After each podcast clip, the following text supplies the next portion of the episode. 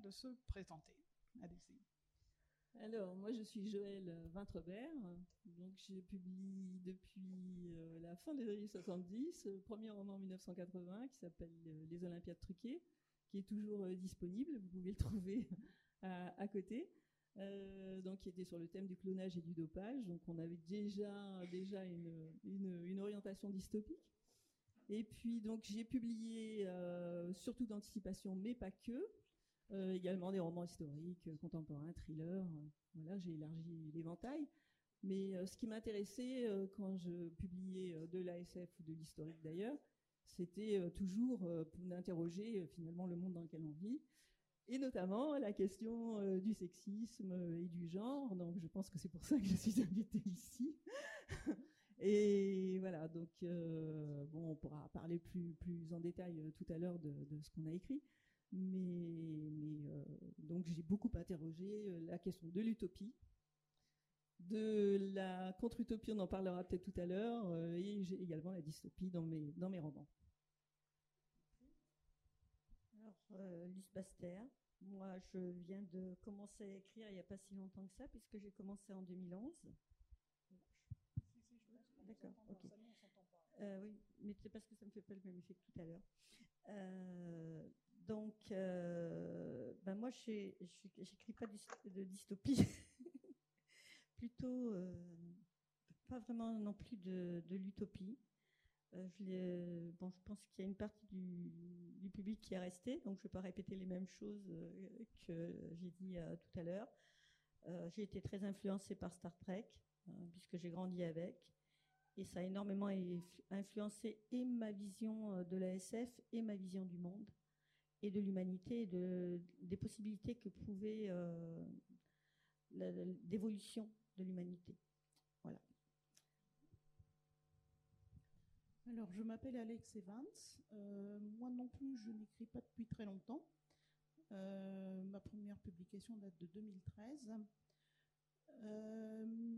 bon, j'ai écrit dans pas mal de genres, euh, aussi bien de la high fantasy que de la science-fiction, euh, que du steampunk, euh, que de l'urban fantasy. je n'ai pas vraiment écrit de romans spécifiquement orientés féminisme. Ça, je dois le dire tout de suite. J'ai beaucoup de personnages féminins principaux. J'ai beaucoup de personnages féminins en général. Euh, mais je dirais que mes personnages féminins sont plutôt euh, post-féministes, c'est-à-dire qu'elles ne se posent absolument jamais la question de savoir quel est leur rôle euh, ou leur position ou le sens de la vie en tant que femme dans une société machiste, même quand elles vivent dans une société machiste. je vais également servir de traductrice à Maria Galina, qui est une autrice russe, bon, qui va vous expliquer un petit peu ce qu'elle fait. Euh, mais qui malheureusement ne pourra communiquer qu'en russe ou en anglais. Euh, bonjour, je suis Maria Galina, m'appelle Maria Galina, and je suis l'écrivain russe. And now in English.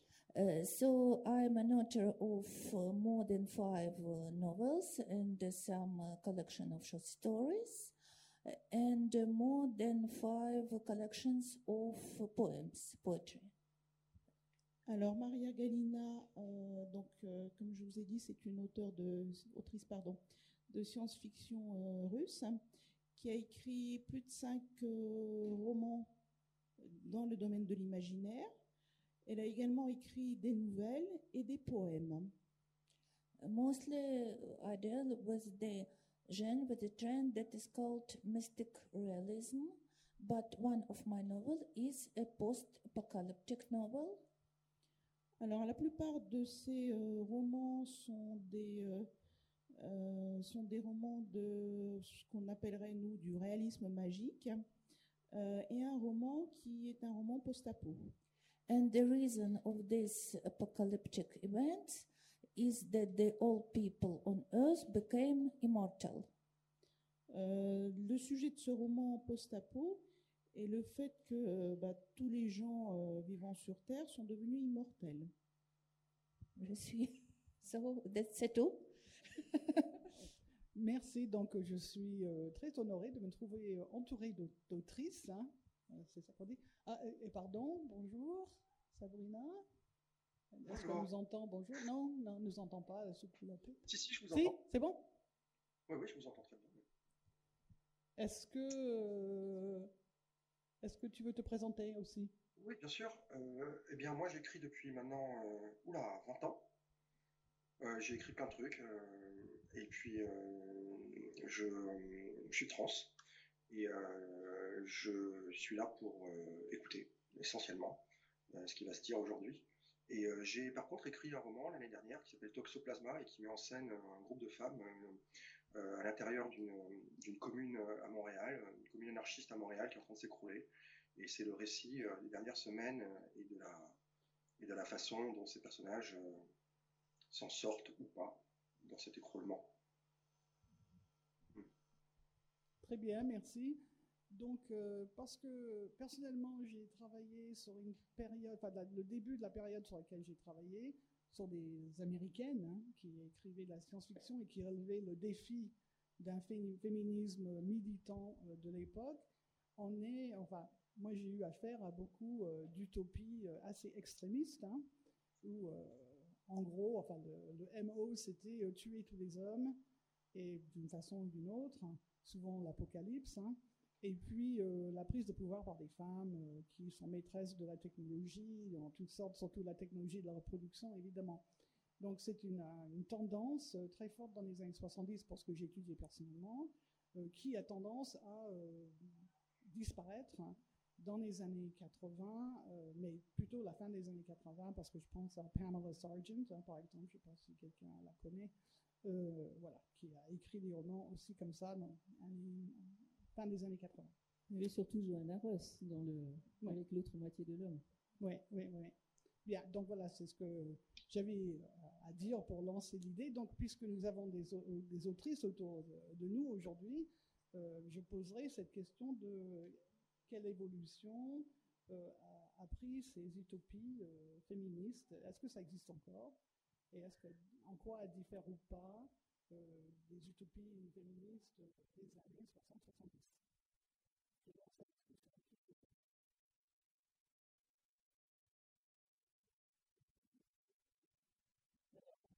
Pour répondre, je, connais évidemment euh, les, les, les livres les plus féministes qui ont été écrits, euh, on parlait d'américaines est dans les années 70, donc je parlais de Pamela Sargent, mais bon, il y a évidemment Ursula Le Guin, ou Le Guin, comme certains le prononcent, puisque le nom était d'origine française, avec euh, donc euh, des livres quand même hyper célèbres, hein, comme Les Dépossédés, euh, qui est une tentative utopique, mais comme elle le disait, comme je le dis moi-même, en, en reprenant le mot qu'elle employait, ce sont des utopies ambiguës, Là, dans la mesure où bon, la tentative utopique arrive forcément à une sorte de mur à un moment donné et ça grince. Quoi.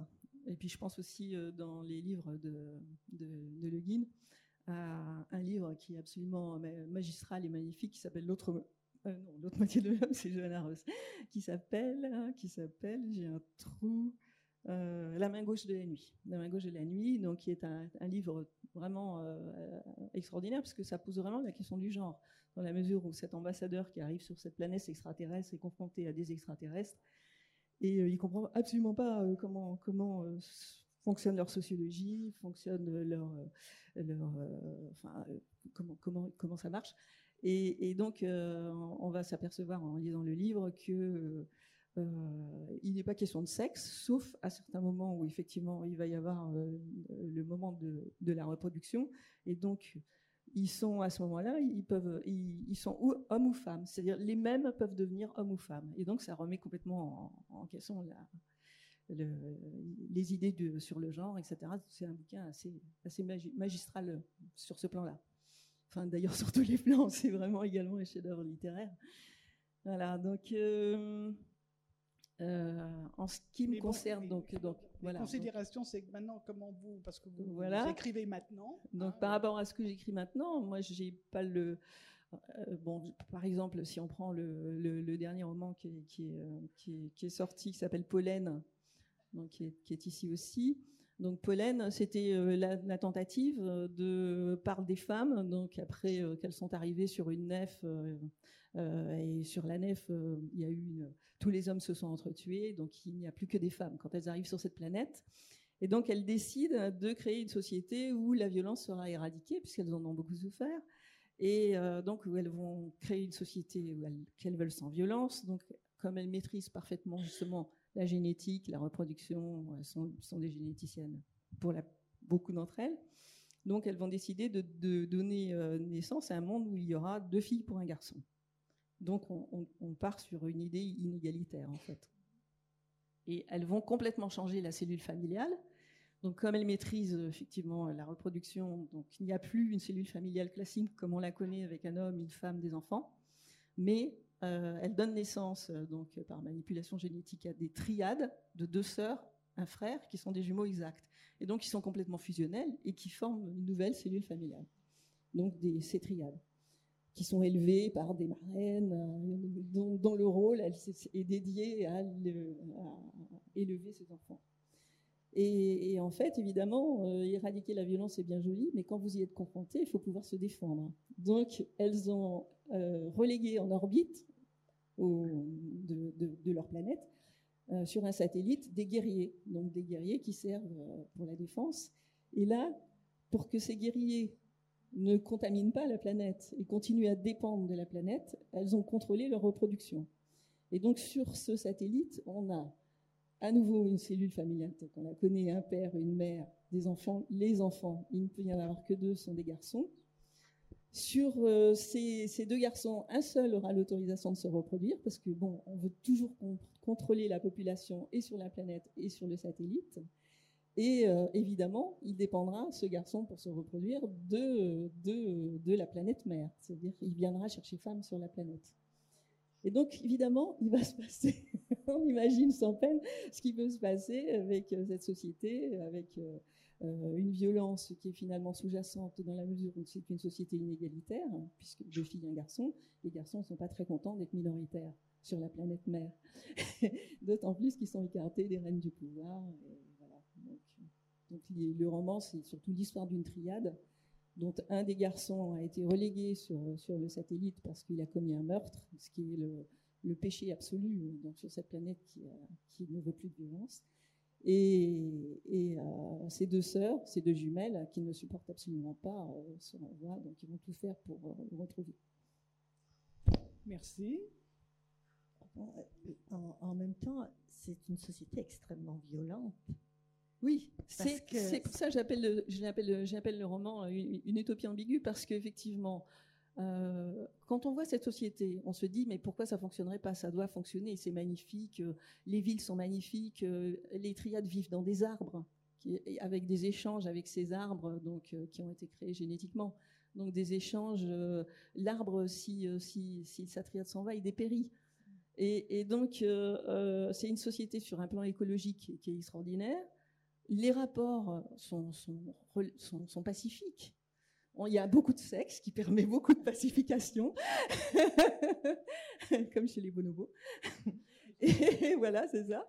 Et, en fait, euh, voilà, c'est petit à petit qu'on s'aperçoit que bon, il y a une violence sous-jacente. parce qu'effectivement, au niveau de, du fait d'imposer des règles aussi strictes à une société, on a. Mais l'utopie ne va, l'utopie ne va pas sans règles strictes. C'est bien le problème de l'utopie. Ben, en, en, fait, je n'ai jamais cherché vraiment à, à, créer ce genre, euh, genre d'univers. Euh, bon, j'ai pas beaucoup de livres à mon, à mon actif. J'ai quelques nouvelles qui ont été écrites euh, pour mettre en avant des personnages féminins qui m'intéressaient. Mais l'univers que je que j'ai bâti, dans lequel se passent mes deux romans, j'ai essayé en fait plutôt de de partir, justement sur un peu l'idée que, faisait Star Trek, c'est-à-dire de projeter une évolution dans, dans le futur, euh, où les personnages que je vais mettre en scène vont pas être forcément, les, les principaux vont pas être forcément féminins.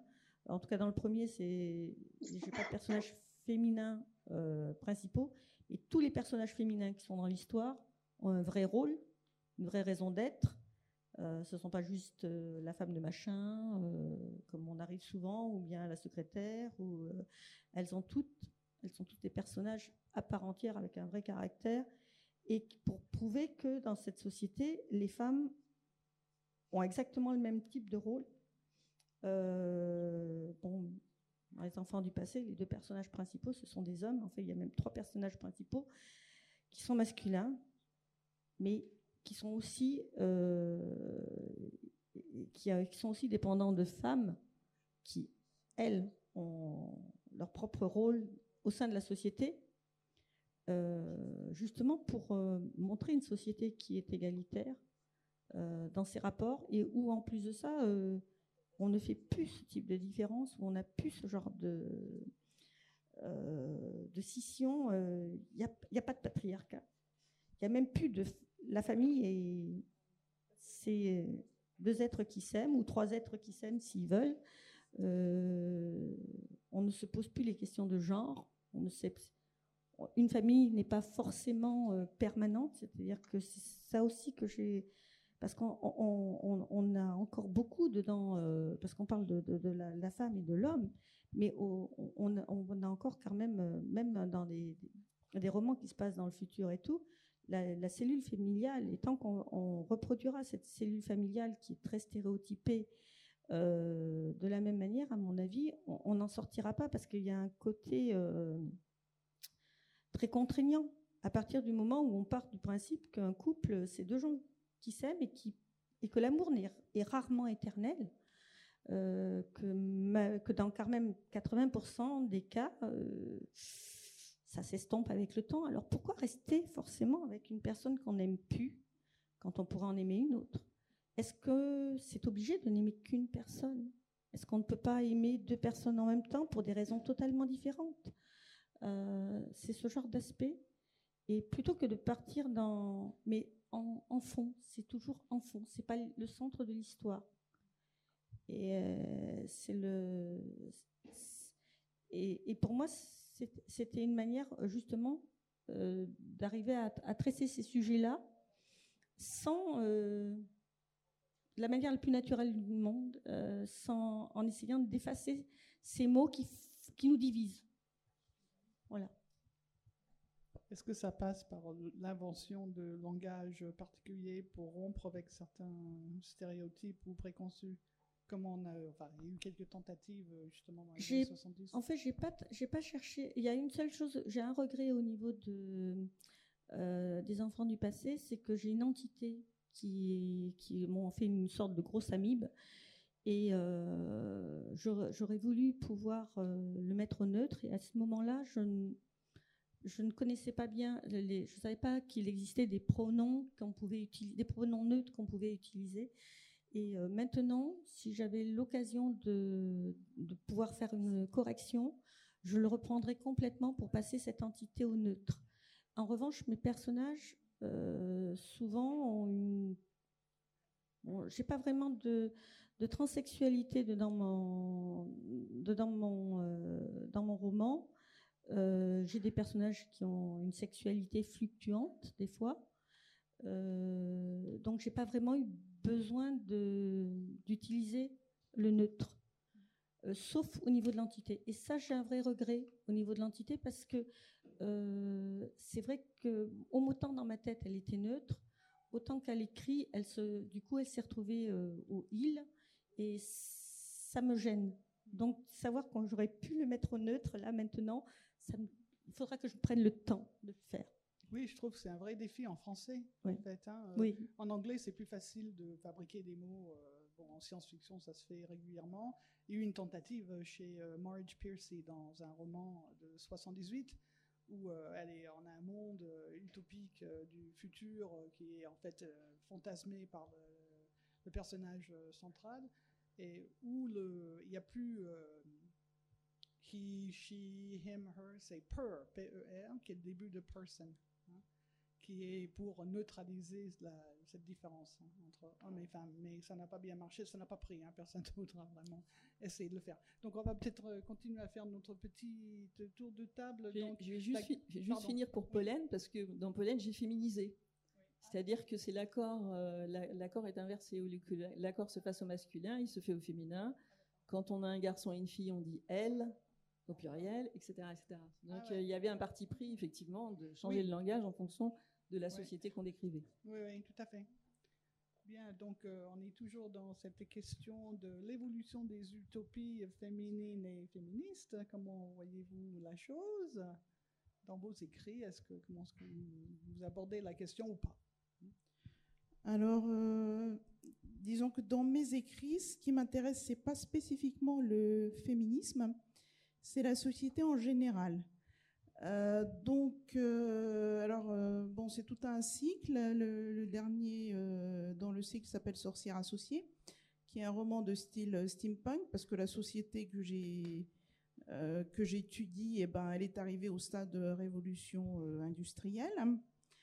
et donc j'ai inventé un monde où il y avait, bah, comme dans notre monde réel, plusieurs pays, plusieurs sociétés plusieurs cultures qui se sont euh, mélangées, qui se sont fait la guerre, qui se sont fait influencer euh, et qui ont différentes structures de gouvernement.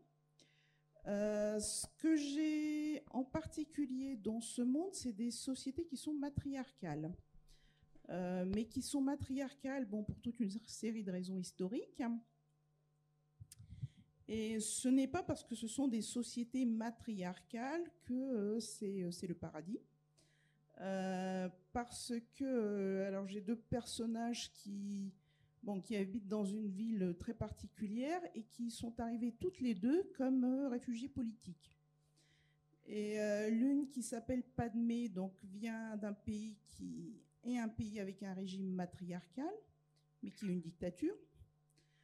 Euh, et euh, en fait, on s'aperçoit que parce qu'elle était la fille dans, une famille extrêmement noble, et parce qu'elle était la fille aînée, il y avait dessus toute la pression que vous pourriez avoir euh, si vous étiez un garçon dans une fille aînée. Donc être toujours la meilleure, avoir toujours la réponse à tous les problèmes, ne jamais montrer ses émotions, ne jamais pleurer et être toujours très pondérée. Alors le résultat, c'est que tout le monde pense qu'elle est super intelligente, et euh, donc tout le monde vient la voir quand elle a des problèmes, euh, quand ils ont des problèmes, alors que finalement, euh, bon, dans, une certaine, dans une certaine mesure, c'est un masque.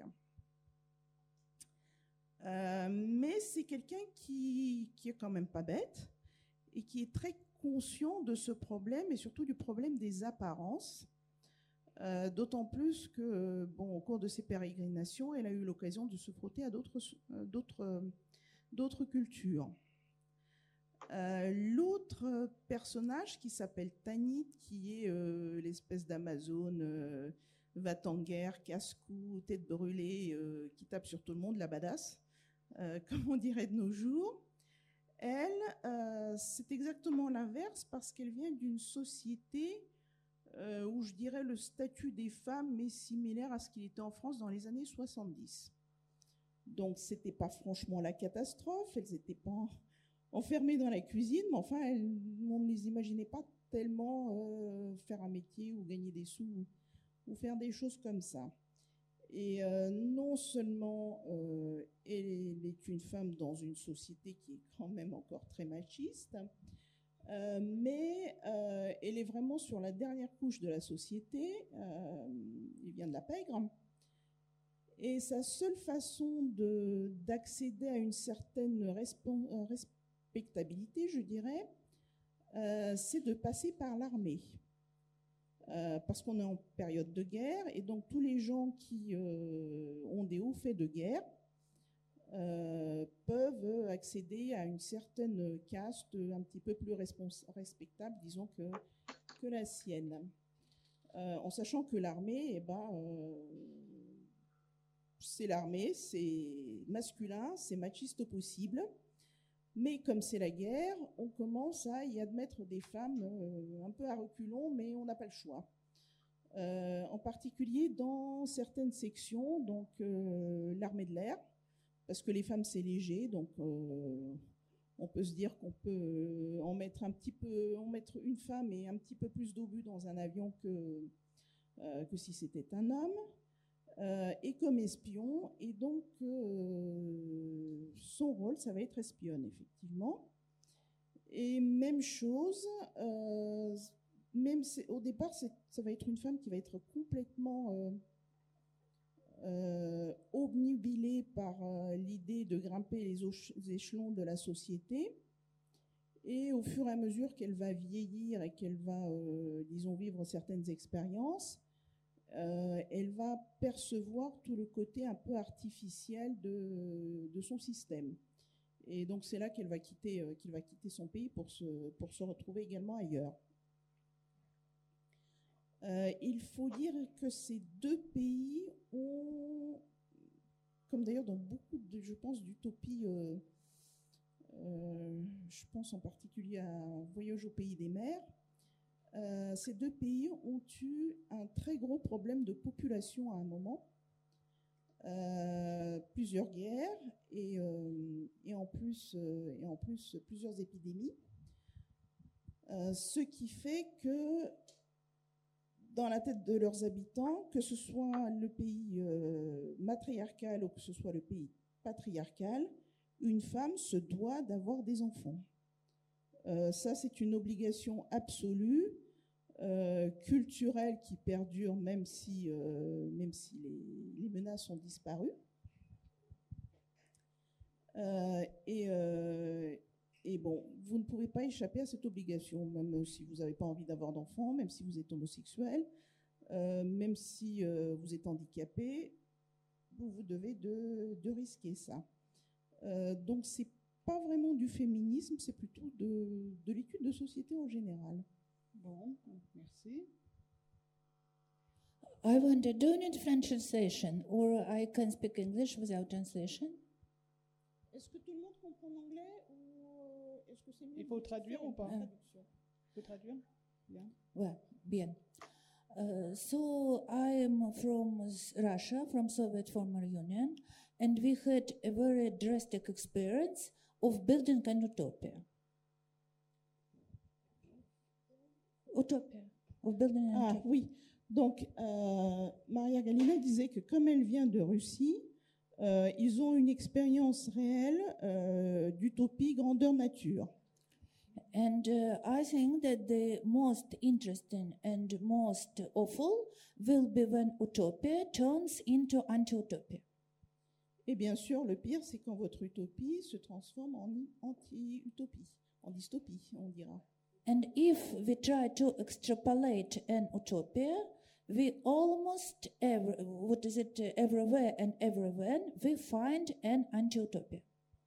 Et dès qu'on commence à extrapoler un petit peu une utopie, on trouve toujours euh, une dystopie derrière. There is really a very interesting trend for uh, some uh, what is it uh, some uh, spr- springs some springs of anti-utopia in every utopian project. Il y a des graines d'anti- d'anti-utopie, de dystopie, euh, dans tout projet utopique.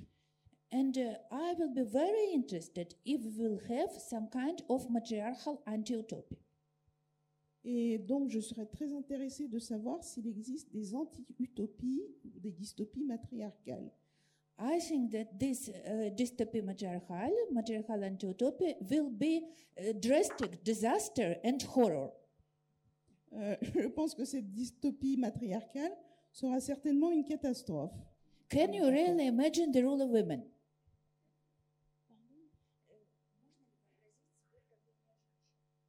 Euh, Pouvez-vous imaginer les femmes au pouvoir? As myself, I will not be quite content with it. Euh, Elles ne seraient pas, elles n'en seraient pas très heureuses. I think that the problem is that we have some kind of binary oppositions. Euh, nous aurons euh, une opposition à la base. We have to choose between men and women. Nous aurions à choisir entre les hommes et les femmes. But really, I think that it is not very fruitful. Uh, what is it? Very fruitful decision to choose in between, because now we have uh, what is it? A lot of success in biology, in medical science, Euh, ce ne serait pas très profitable d'avoir à choisir entre l'un ou l'autre. Maintenant, nous avons beaucoup de succès en biologie. And I'm sure that the gender is not a stable, uh, what is it, a stable fact or a stable uh, phenomenon. Et nous savons que le genre n'est pas un phénomène stable. So I'm interested in the world when you can choose yourself what gender you are. So, euh, donc, ce qui serait intéressant serait un monde où vous pourriez vous-même choisir à quel genre vous appartenez.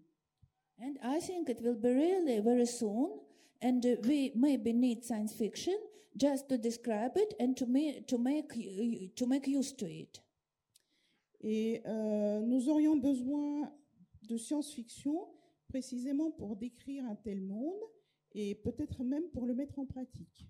Because most more interesting things are now exist in reality but not in literature.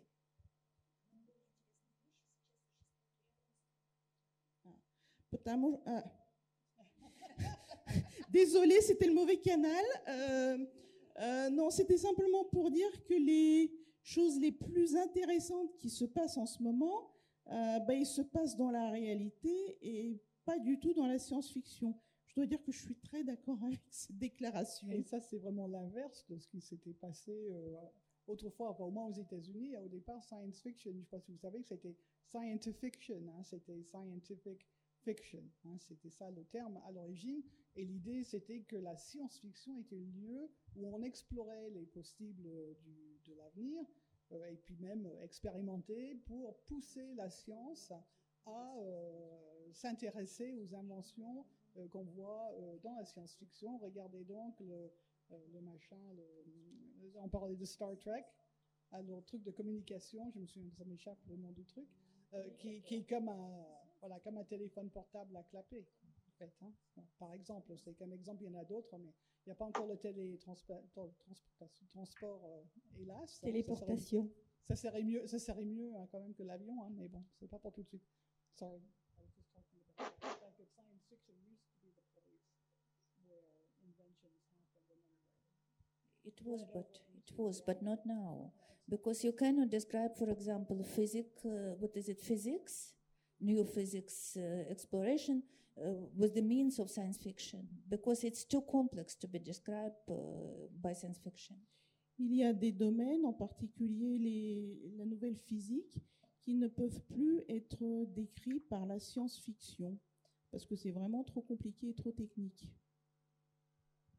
Bien, on va peut-être. Est-ce qu'il y a des. oh, pardon. Ah oui, pardon, parce que je, je te tourne le dos, hein, je suis désolée. Alors, euh, est-ce que tu veux intervenir sur euh, ces questions de science, euh, genre, euh, utopie, slash dystopie?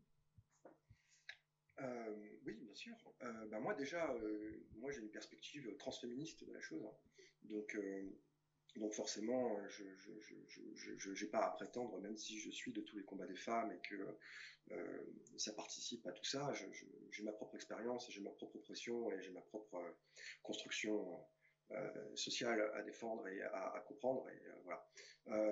Moi, honnêtement, je, m'intéresse très peu au futur je m'intéresse au présent, comme beaucoup de gens, j'imagine, dans la science-fiction. et, comme le disait très justement l'intervenante précédente, quand on est trans, euh, on vit la science-fiction tous les jours. Moi, j'écris pas de la science-fiction, je suis de la science-fiction. Alors, je, sais que ça fait un peu, un peu, un peu, un peu, un peu présomptueux de dire ça, mais, euh, mais c'est quand on est dans, quand quand on est dans, ce, dans, ce- dans cette société et dans cette dystopie, hein, parce qu'on est concrètement là en train de glisser dans quelque chose d'assez terrifiant. euh, euh, Il n'y a qu'à regarder les, les, les, infos ce matin. Je veux dire, en France, c'est putain, c'est- faut, s'accrocher là. hein.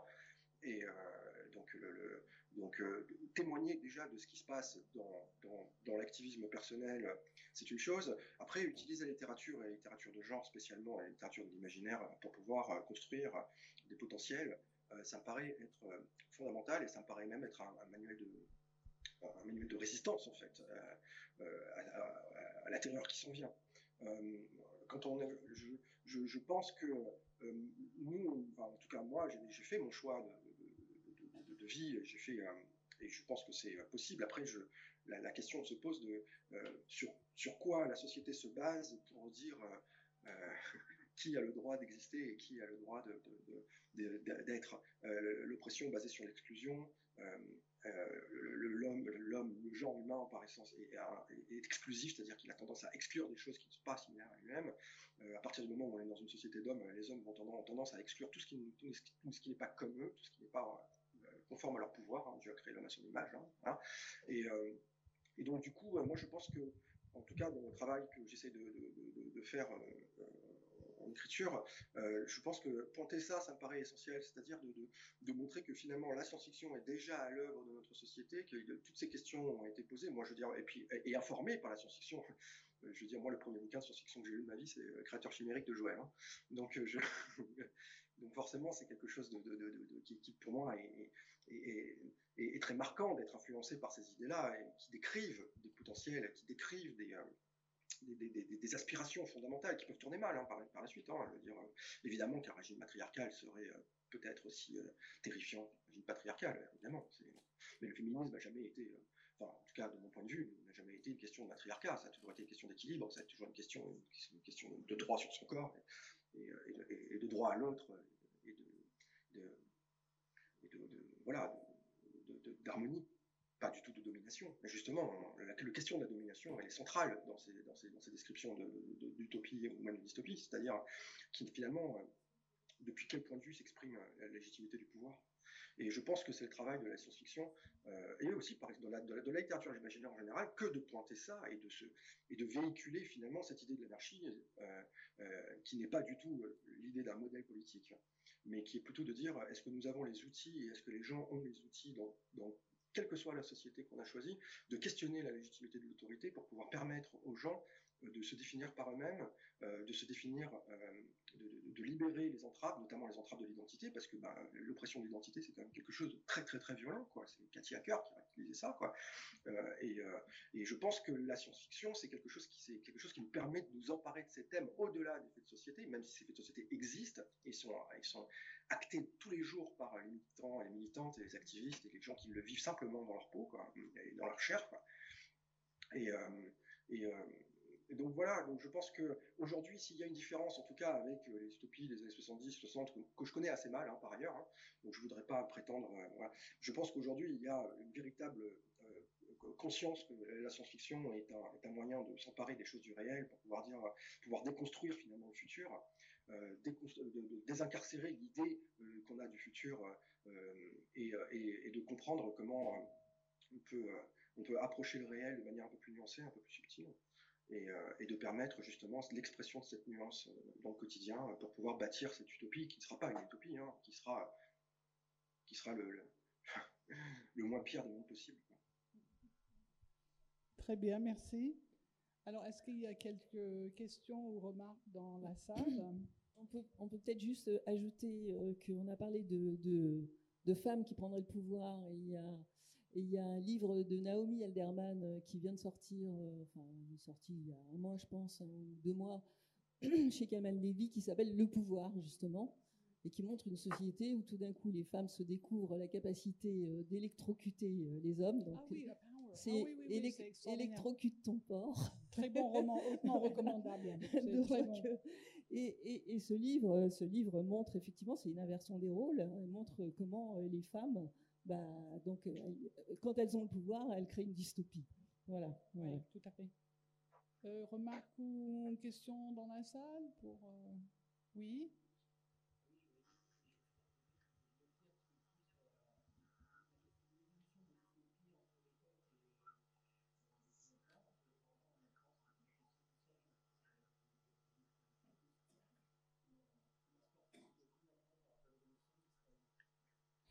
C'est très bonne question. Euh, c'est surtout, enfin bon, si, je peux me permettre de, répondre euh, pour ce qui me concerne personnellement, euh, les utopies féministes des années 60 se sont écrites au milieu d'un militantisme extrêmement marqué et qui s'est estompé assez rapidement quand même. Hein. Et il y a des transformations dans les années 80. On s'éloigne de ces, ces utopies euh, euh, qui sont essentiellement que les utopies euh, de femmes. Hein. parce que des, auteurs, je pense, ont exploré les limites de ce, genre de, choses-là. Et pour le corpus que j'avais, dans les, on voit à la fin des années 80 et dans les années 90, on voit une évolution vers des considérations plus ouvertes sur des, utopies égalitaires euh, mixtes. Hein. Et, euh, et, puis après, aux États-Unis, ce phénomène disparaît plus ou moins. Après, il y a plein, il y a, ça a ouvert la porte. Il y a plus de femmes qui se sont mises à, écrire de la science-fiction des utopies, mais euh, sur tout et n'importe quoi, hein, je dirais. Et là où dans les années 70, elle se concentre beaucoup sur ce qu'on appelle les sciences douces, comme la, biologie, euh, l'écologie, euh, on voit un retour dans la fin des années 90 et les années 2000 sur le, hard science. Hein. Euh, voilà ce que je peux dire personnellement de ce que je connais. Mais c'est que les États-Unis, ça n'engage personne d'autre. Et comme on a des autrices françaises, je trouve que c'était. Et, et russes, j'ai pas pensé lui poser la question. Si vous permettez que je lui pose une question quand même à notre auteur plus hein, rapidement. Is there a, a Russian feminist utopian tradition in literature? Uh, really no, but during the Soviet time there was two big utopias. It was utopia by Strugatsky brothers, uh, Midday, Poldin, and the other was utopia by Ivan Efremov, uh, the Tumanes Andromeda. Uh, the Andromeda Complex, I think it's translated. It was translated. La nébuleuse Andromède. Mm -hmm. euh, par euh, Ivan Efremov. Mm -hmm. Je ne sais pas si vous connaissez Efremov. Bon, c'est euh, l'un des grands. Je veux dire, par la notoriété, c'est l'équivalent de Isaac Asimov. Mm -hmm. And Ivan Efremov was a very feministic oriented person.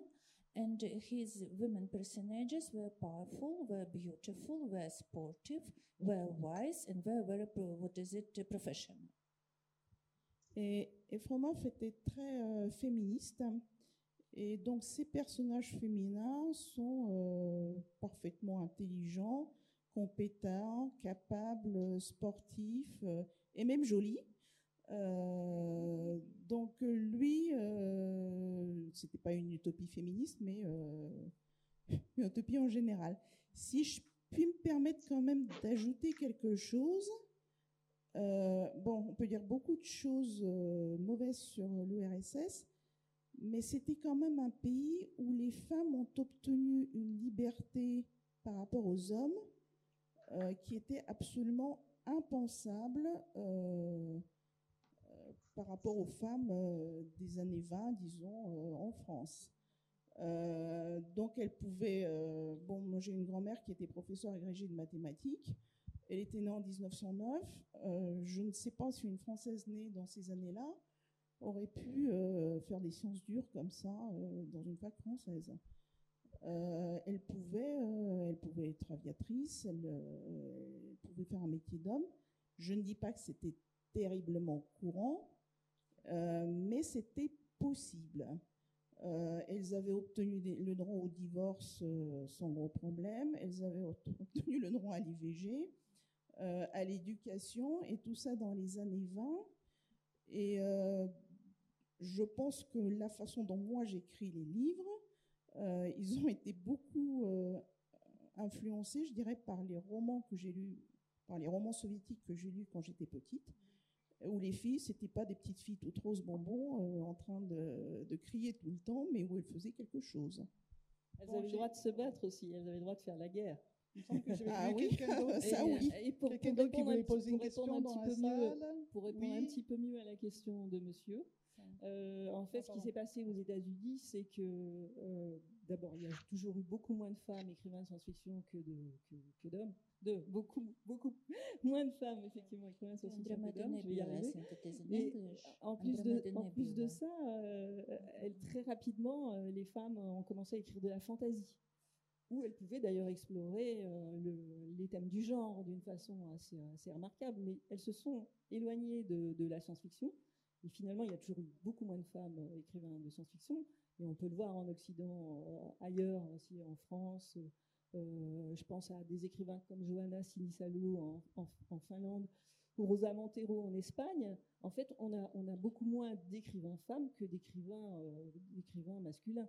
Donc, que ces thèmes-là soient moins explorés et que d'ailleurs, quand ils sont explorés, ils soient explorés sous, sous l'angle de la dystopie, Parce que ça, c'est vraiment ça. À chaque fois que euh, Johanna Sinisalo, euh, qui est-ce que est-ce que j'ai le titre de son bouquin? Non, je ne me souviens plus comment il s'appelle. Mais bon, euh, elle, chaque fois, chaque fois qu'elle explore ces, thèmes de la science-fiction, c'est sous l'angle de la dystopie, pour montrer l'oppression des femmes. Bien, une autre question, oui.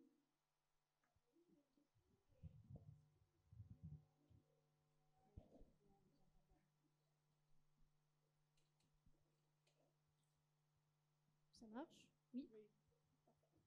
Euh, donc sous l'angle de l'utopie et de la dystopie, donc là vous démarrez dans les années, euh, vous avez parlé à partir des années 60, où euh, de manière très simpliste, on peut, je vois deux thèmes qui se dégagent par rapport aux luttes qui concernent l'époque, qui sont l'émancipation des femmes et un peu plus tard l'identité de genre. Donc c'est peut-être un peu simpliste, mais c'est comme ça que je le vois.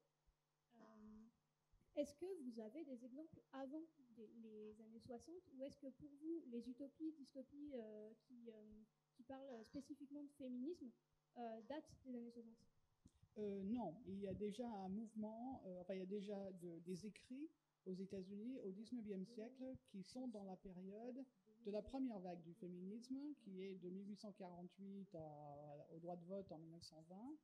Mais enfin, le plus célèbre, c'est Charlotte Gilman. Perkins, qui a écrit Herland, euh, qui était publié, je crois, en 1915, quelque chose comme ça. Mais la plupart des écrits utopiques féministes du 19e étaient publiés dans les magazines et n'étaient pas des, romans, hein, parce que les femmes avaient du mal à, apparaître dans la sphère publique. Hein. Et euh, ça a été, ces, écrits-là ont été redécouverts par les, universitaires féministes dans les années 70, justement, et eu un certain nombre d'ouvrages euh, universitaires euh, qui traitent de, ces choses-là, de, ces écrits-là du 19e. Parce que c'était, en fait, c'était Looking Backward Edward Bellamy qui a lancé la mode du, du récit utopique au 19e. Et est-ce qu'il y avait des, thèmes euh, spécifiquement abordés Est-ce qu'il y a des thèmes qui se dégagent particulièrement dans cette euh, littérature? Bah, Herland, il y a l'inversion euh, des, mondes, hein. c'est-à-dire c'est un monde de femmes hein, qui sont au pouvoir. il y en a d'autres, c'est vraiment les femmes qui réfléchissent aux, choses du futur qui pourraient rendre leur vie plus simple. En fait. on est beaucoup encore dans la sphère domestique. Hein, dans, de la maison. Euh, Alors. Voilà, je, ça fait un moment que je, je, n'ai pas lu ces choses-là, donc j'ai du mal à m'en souvenir exactement. Bon, ça, ça, ne frappe pas parce que ce ne sont pas des grands écrits euh, littéraires, mais la présence du, de, je dirais de, de, ces deux choses en même temps, c'est un mouvement euh, politique et l'attrait de l'utopie comme support pour y réfléchir, bon, se répète euh, au moins aux États-Unis. Hein. Euh, je peux peut-être ajouter une chose. Euh, il y avait une féministe indienne qui s'appelait Rokia Hussein, qui a un petit peu élargi son utopie, mais bon, probablement un petit peu par, tout à fait par hasard. Elle, elle a imaginé un monde où les rôles étaient inversés. donc en fait, les, hommes restaient à la maison, faisaient la cuisine, la vaisselle, etc. et les femmes faisaient tout le reste. Euh, mais ce qu'elle avait imaginé, c'est que ce serait surtout rendu possible grâce au progrès, de la science. Euh, il n'y a, pas vraiment du clonage dessus, mais euh, il y a des idées comme ça. Encore qu'à l'époque, je pense que c'était plutôt de l'eugénisme. Et surtout, ce qui est très intéressant quand on le lit maintenant, c'est qu'il est question d'énergie solaire. Euh, il est question d'usines qui recueillent l'énergie du soleil pour, euh, pour faire tourner les choses. Et bon, à l'époque, c'était totalement impensable, je pense. Je ne crois pas qu'il y avait de recherche dessus. Euh, mais voilà, maintenant vous, redécouvrez, ça et vous êtes très surpris. The. On attend peut-être pour une dernière question, si quelqu'un veut encore intervenir. Je ne vous vois pas, Oui, merci. Euh, ils écrivent encore beaucoup d'utopie et dystopie aujourd'hui, surtout dans la littérature pour les jeunes adultes. Est-ce que vous pensez que dans cette littérature, c'est très peu euh, autour de la question du rôle de la femme et beaucoup plus sur la capacité et le statut de l'individu? Est-ce que vous pensez que c'est un reflet de, l'évolution de la place de la femme dans la société moderne? Ou euh, est-ce que c'est juste parce qu'on est on, on n'a plus le courage de s'attaquer à des grandes causes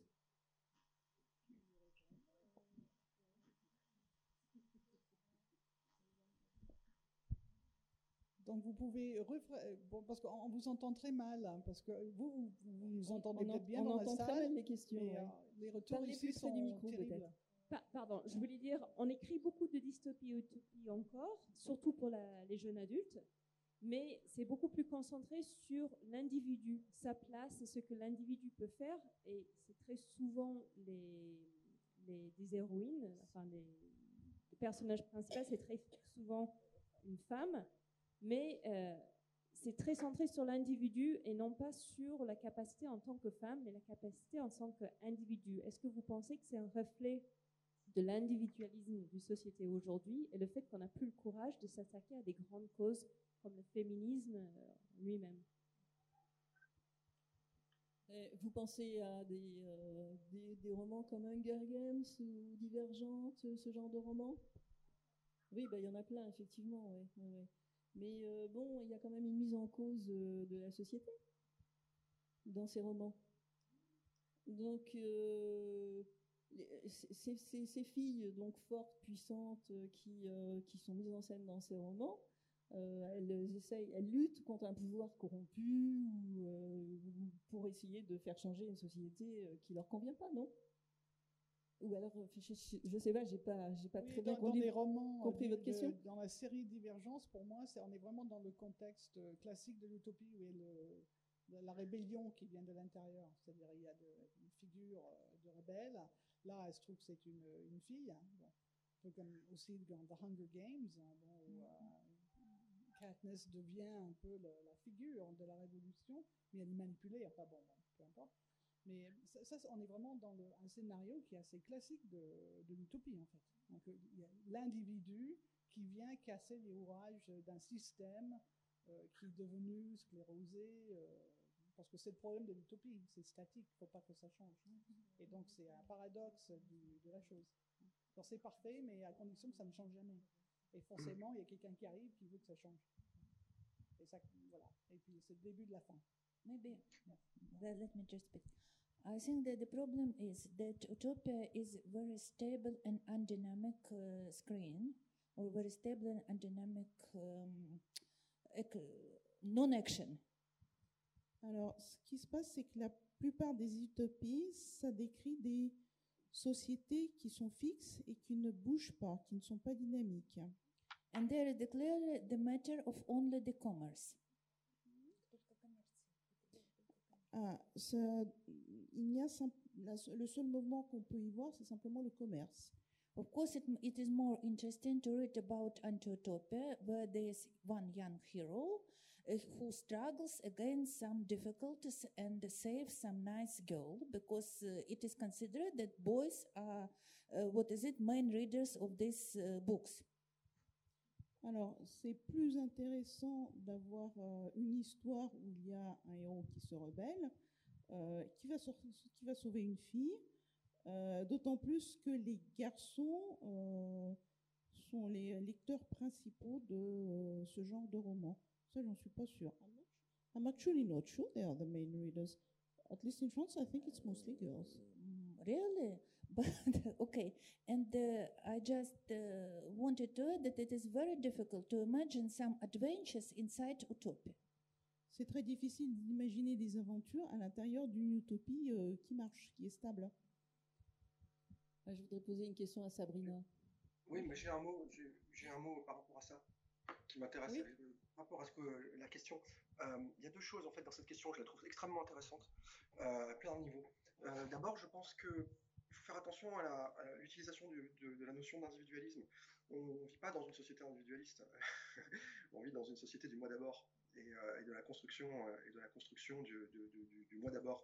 L'individualisme tel qu'il est théorisé et tel qu'il est exprimé dans les écrits anarchistes des gens comme Anne Reiner ou même chez Stirner, hein, euh, c'est pas du tout ça. Ça n'a rien à voir. Euh, on n'est pas du tout dans le fait de, quitter des grandes, valeurs et de quitter des grandes, des grandes, des, grandes causes communes euh, au profit de son petit ego. C'est pas ça du tout. Ça n'a rien à voir. Enfin, chez Stirner un peu, mais après Stirner, enfin, on a vite laissé Stirner derrière. Chez Reiner, les choses sont beaucoup plus claires, quoi. Donc, j'ai pas envie de me lancer non plus dans un, symposium sur l'anarchisme individualiste ou des choses comme ça. Mais ce que je veux dire, c'est que je pense que le problème, et spécialement dans la littérature longue adulte, il n'est pas du tout euh, sur la notion d'individualisme, il est sur la notion de qu'est-ce qu'aujourd'hui la société marchande, qu'est-ce que c'était la, société post-industrielle euh, euh, néolibérale, enfin tout ce que vous voulez, ces mots-là. Qu'est-ce que qu'est-ce que les gens attendent de cette société et comment les gens se construisent leur identité et se construisent le bien fondé de leur existence et le sens de leur existence par rapport à ça? Quels sont les outils? Et je pense que malheureusement aujourd'hui, les outils d'actualisation de l'identité, les outils d'actualisation de la place de, la personne dans la société se font à travers des prismes et des filtres qui sont extrêmement dangereux, euh, et euh, parce que ce sont des vecteurs d'anxiété énormes, et ce sont des vecteurs qui déforment énormément la réalité. Je veux dire, il suffit de regarder les réseaux sociaux, comment fonctionnent les réseaux sociaux, et comment fonctionne cette fameuse anxiété sur les réseaux sociaux, c'est terrible. Et, euh, et, je pense que les, récits young adultes sont informés par ça, influencés par ça énormément. C'est-à-dire sur d'essayer de, comprendre finalement la psyché de, la, jeunesse d'aujourd'hui et de, ce fonctionnement-là. Et je pense qu'on est à un moment charnière, en fait, où justement, on a une prise de conscience de la part des jeunes générations euh, de ces causes communes et de ces valeurs importantes à défendre pour pouvoir créer un, concept de civilisation quoi, qui se tient. Mais je pense qu'en même temps, on a une société qui, euh, qui permet un, tout un tas de trucs au niveau de, au niveau de, la, de, la, construction du sens, euh, qui, qui, qui, détourne en fait les, gens de ce but-là. quoi. Et, euh, et, à ce sujet, il y a un très beau livre de Catherine Dufour que je vous conseille de lire si vous l'avez pas lu, c'est Outrage et rébellion, qui parle précisément de ça, quoi, euh, qui était sorti chez De Noël, si je me souviens bien. Et, et d'ailleurs, je suis étonné que Catherine soit pas là. Je pensais qu'elle était prévue sur cette table ronde, et puis elle n'est pas là. Elle aurait pu en parler beaucoup mieux que moi. Mais c'est important pour moi de défendre ce livre. Et, et je pense que c'est, il est là le problème en fait. C'est-à-dire qu'à un moment donné, à quel moment la rébellion des jeunes n'est pas vu comme. Alors, c'est tout ce que vous avez dit sur les utopies et sur le, statisme des utopies et la défense de l'individu dans l'utopie. Hein, c'est hyper important, quoi. Mais je pense qu'on peut aller plus loin, en fait. Je pense qu'on peut vraiment interroger euh, finalement la psyché aujourd'hui des jeunes dans la société euh, euh, post-industrielle et, d'essayer de comprendre en fait quels sont les outils qu'on leur donne pour pouvoir se définir, pour pouvoir défendre des, pour pouvoir défendre des causes, en fait. Et en fait, on peut plus raisonner avec les outils du passé, on peut plus raisonner sur les grandes causes euh, c'est plus ça, on n'est plus là-dedans. Euh, et, ces romans ont quand même cet intérêt-là que de nous documenter sur euh, la manière de dépasser ces conditionnements et de trouver des nouveaux outils. Quand c'est bien fait. Non, c'est de la soupe commerciale, je veux dire, sinon c'est de la soupe évidemment. Et, voilà, mais bon, après, voilà, les gens sont capables de trier aussi. Justement, qu'est-ce que la transidentité apporte à l'écriture d'un livre comme Toxoplasma? Bah, Par rapport à notre débat? Ouais, ouais, non, mais alors c'est très intéressant. Je me sens qu'on en avait déjà parlé quand on s'était vu il n'y a pas longtemps à Montpellier, euh, mais vaguement.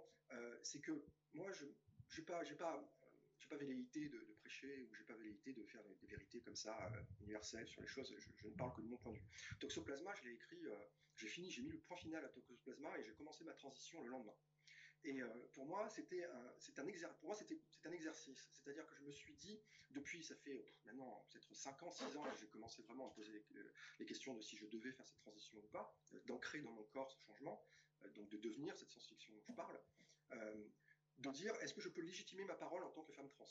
Est-ce que ça vient réellement de de, l'intérieur de moi et que ça, s'exprime quand j'ai fait tomber tous les oripeaux de la société et de l'éducation, quand j'ai fait tomber tout ça et que ça peut se libérer et que ça peut exister dans la société, est-ce que pour moi ça, c'est légitime? Est-ce que je parle? Est-ce que est-ce que je parle réellement? Est-ce que je suis celle qui parle? Exactement. Et je pense que c'est un processus que j'ai mis en place euh, sur plusieurs bouquins. Et euh, j'ai interrogé le transgenre, la transidentité dans Colline, où j'avais ce personnage qui commençait à essayer de formuler ces choses-là. Mais j'étais encore coincé à cette époque-là euh, dans ce que je, rappelais tout à l'heure, la formule de Nancy Houston, de Nancy Houston qui dit le reflet de la femme dans l'œil d'un homme. C'est-à-dire, est-ce que c'était pas finalement cette femme qui s'exprimait en moi? Est-ce que c'était pas une construction que, je m'étais faite à travers mon expérience d'homme et ce que moi j'idéalisais comme étant une femme? Et je pense que la manière dont Toxoplasma a été écrit, parce que je l'ai écrit, c'est pas un livre sur la transidentité, c'est un livre vraiment sur les femmes. Enfin, c'est-à-dire que je, suis derrière elles, je suis en elles, quoi, littéralement. J'essaie de les faire sortir de moi, en fait, quoi, de les laisser s'exprimer et c'était pour moi un moment où je me suis dit, voilà, est-ce que, je, est-ce que je vais réussir ça sans le, sans le déformer, sans le forcer? Est-ce que ça va sortir d'un coup et est-ce que ça va s'incarner dans le réel? Et est-ce que ça peut... Et de mon point de vue, ça a marché en tout cas. Et alors après, si les lecteurs et les lectrices le partagent et tout, je trouve ça cool. Mais en tout cas, de mon point de vue, ça a marché parce que j'ai l'impression d'avoir touché quelque chose de très, simple en fait dans cette expression-là et de très quasiment naturaliste en tout cas de mon point de vue. Donc voilà. Et euh, je pense que c'est, ça. C'est toujours compliqué quand on est trans de se poser cette question-là, de cette légitimité de la féminité finalement. Et euh, c'est pour ça que j'ai toujours tendance à dire que je suis femme trans parce que justement je ne veux pas abuser d'une certaine manière de, de, la manière dont les femmes ont ressenti leur oppression. Mais moi, j'ai ma propre oppression ressentie. La transmisogynie existe aussi. Voilà. Donc, c'est des choses comme ça qui sont en dialogue. Et je pense que l'utopie, en tout cas, vue à travers le prisme du transféminisme, se construit là-dessus, aujourd'hui, dans le réel, en temps réel. Hein. Et, euh, et c'est assez concret, quoi. Merci, et je crois que ça fait une très bonne conclusion à notre table ronde. Donc merci à toutes les intervenantes et merci au public euh, parce qu'il fait une chaleur euh, torride, nous aussi.